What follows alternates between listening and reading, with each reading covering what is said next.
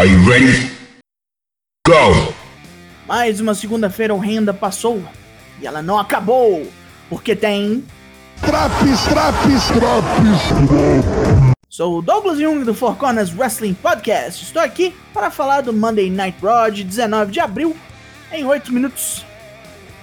Sim, sim, vamos rever o carro-chefe desta empresa borra que demitiu um monte de gente, incluindo Samoa Joe, caralho!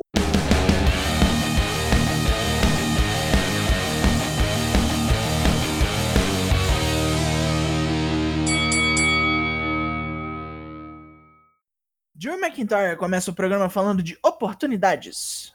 Ele teve a oportunidade de derrotar outros dois lutadores no ringue semana passada para ter a oportunidade de desafiar Bob Lashley pelo título mundial. E isso deu a T-Bar e Mace a oportunidade de atacá-lo. Ele tem quase certeza que MVP está por trás disso. E o próprio vem se defender. Lashley é o chefe, não ele. E o chefe decidiu dar uma cortada no pessoal. Mas e T-Bar não tem ligação alguma com Hurt Business, e foi Drew que fez vários inimigos ultimamente, pois entrou no vestiário caçando briga. Achou! Drew não parece convencido, mas está disposto a dar o benefício da dúvida. E enquanto ele sai do ringue para conversar com o MVP, é atacado de novo pelos mascarados, tomando outro Double Chokeslam. Os dois agressores passam por MVP sem dizer nada. No backstage, os dois citam vários animais extintos e dizem que Drew se juntará a eles. Drew vai atrás de Adam Pearce no backstage, querendo os dois ex-Retribution no ringue. Pierce insiste que ele arranje um parceiro de tag para tal. Ele quer os dois e vai machucar alguém se a luta não acontecer. E por falar em tag, luta 1 da Viking Raiders vs Cedric Alexander e Shelton Benjamin. Mais uma vez um combate rápido, onde os ex-Hurt Business tentam isolar Eric e Ivar no corner. Mas ambos dão seus jeitos para escapar e revertem o jogo. Cedric manda um tornado DDT em Eric no desespero, mas no fim das contas toma um dildo throw com o joelhão do careca e logo em seguida o parceiro dele vem para o Viking Express. Randy Orton no backstage diz para quem quiser ouvir que o Find não é mais o seu problema. Riddle aparece para encher o saco com várias perguntas bestas e uma oferta de criar um novo tag, o RK Bro, e Orton sai deixando o cara falar sozinho. Orton vai direto até Adam Pearce e pede a cabeça do maconheiro. Todos precisam aprender uma lição em respeito, e ele será esse sacrifício. Mais uma promo merda de Charlotte, que vem falar do resto da divisão feminina, a quem chama de falsas e traiçoeiras. Estão todas felizes por Charlotte ter ficado de fora do Mania, mas ela sabe que pode derrotar tanto Asuka quanto Rhea Ripley. Asuka sai prontinha para tretar e pega o microfone. Antes que ela possa dizer algo, Rhea sai também. Charlotte chama a campeã para assistir a luta das duas hoje.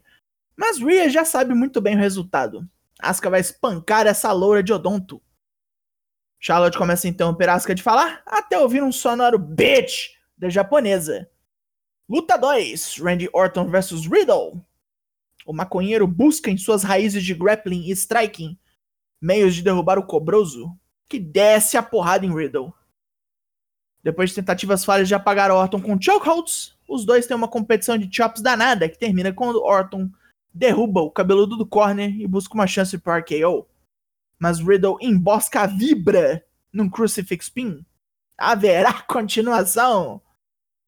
Shimas aparece no escritório de Adam Pearce para discutir desafios abertos ao cinturão estadunidense. O Brancão não parece lá muito aberto a essa ideia. Luta 3: Nia Jax e Shayna Baszler versus Lana e Naomi. As campeãs dominam sem muito problema, até Mandy Rose e Dana Brooke aparecerem para mostrar as bobeiras da semana passada no telão. Isso deixa Nia puta nas calças e ela vai atrás das louras. Shayna fica sozinha e torna-se presa fácil para o Double Face Buster de Naomi e Lana. Uh, uh. Vemos então uma entrevista com Bad Bunny, feita depois do WrestleMania, onde ele agradece a todos pelo respeito e pelo carinho, especialmente a Damian Priest, que tanto o ensinou. É hora de outro Miss TV, onde ele e Maryse comemoram a boa audiência do Miss and Mrs. Damian Priest interrompe essa melação de cuequinha do casal para pedir revanche por semana passada, e Maryse aceita pelo marido. Margem para divórcio isso aí. Para salvar sua própria honra, me joga champanhe na cara do grandão. O New Day parabeniza Riddle pela volta dada em Orton e os três falam de comer panquecas. Mó viagem, véi. Mais uma vez, Elias tenta fazer o seu concerto, mas agora é interrompido por Xavier Woods tocando baixo. Porrada, né? Luta 4: Elias vs Kofi Kingston. Kofi leva um cacete brabo do pretenso músico, que larga de bobagem pra lá e mostra uma performance pouco vista. Kofi ainda lança a mão de um SOS meio torto e tenta um Frankenstein no corner, mas Elias joga o nativo de Gana longe e fecha essa contenda com um Flying Elbow. Vai ao ar mais um segmento do Alexa's Playground, onde ela mostra que a boneca Lily sempre esteve presente em sua vida e que quando ela não gosta de alguém, Alexa dá um jeito de fazer sumir. Tá, né? Dana Brooke e Mandy Rose falaram de como cansaram do bullying de Nia Jax e Shayna Baszler, mas dão no pé assim que Nia aparece. Shayna dá um pito em Nia pela derrota sofrida hoje e ameaça a grandona, que quer saber que porra foi essa. Angel Garza vem e diz algo totalmente ininteligível. Luta 5: Drew McIntyre vs Mace e T-Bar Handicap Match. Drew obviamente leva um cacete bruto dos dois mascarados, mas como é ex-campeão, quase mata um deles. Quando ia aplicar o Claymore, é detonado pelos dois. Uma música ruim ecoa pelo Thunderdome, e esta luta se torna Luta 6: Drew McIntyre e Braun Strowman vs Mace e T-Bar. Com o Zé Locomotiva por perto, a coisa muda de figura e os mascarados comem o pão que o capeta amassou. Num momento de fúria, Drew arranca a máscara de Mace e bate no cara com ela, ocasionando um DQ. Bobeiras. Brown faz o mesmo com T-Bar depois do fim, e ambos partem de cara à mostra, com Corey Graves tendo a pacha de falar que essa é a primeira vez que os vemos assim. Não fode, né, porra? O Jim Madden foi comentarista, caralho. Puta merda. Luta 7, Damien Priest versus The Miz. Maurice lutou tanto quanto o marido para derrotar Priest, mas depois de um telefone nas orelhas, o Hit the Lights veio e Miz apagou. Sheamus vem para o ringue explicar como vão ser os desafios abertos ao seu título estadunidense, que ele não queria, mas foi obrigado. Humberto Carrilho interrompe essa explicação e está trincado, bicho! Foi pra sala de musculação em vez de ficar no refeitório, menino? Mas toda essa forma física invejável não ajuda, e Shimas espanca o rapaz como se fosse um cobrador de dívidas da máfia. Teve nem luta. Main event, né? Luta 8. Asuka vs Charlotte. Numa luta que não foi grande coisa, Asuka gasta todas as suas armas para capotar Charlotte, que reage de acordo e quase vence com Figure 8. Mas Rhea Ripley dá uma ajudinha e puxa Asuka para as cordas. Charlotte vai reto no cabelinho da australiana e Asuka capitaliza com um chutão um Crucifix Pin.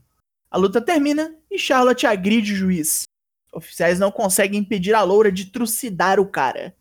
E lá se vão três horas que eu nunca vou recuperar. Votos negativos! Num programa longo desse jeito, claro que só vai ter mais erro do que acerto.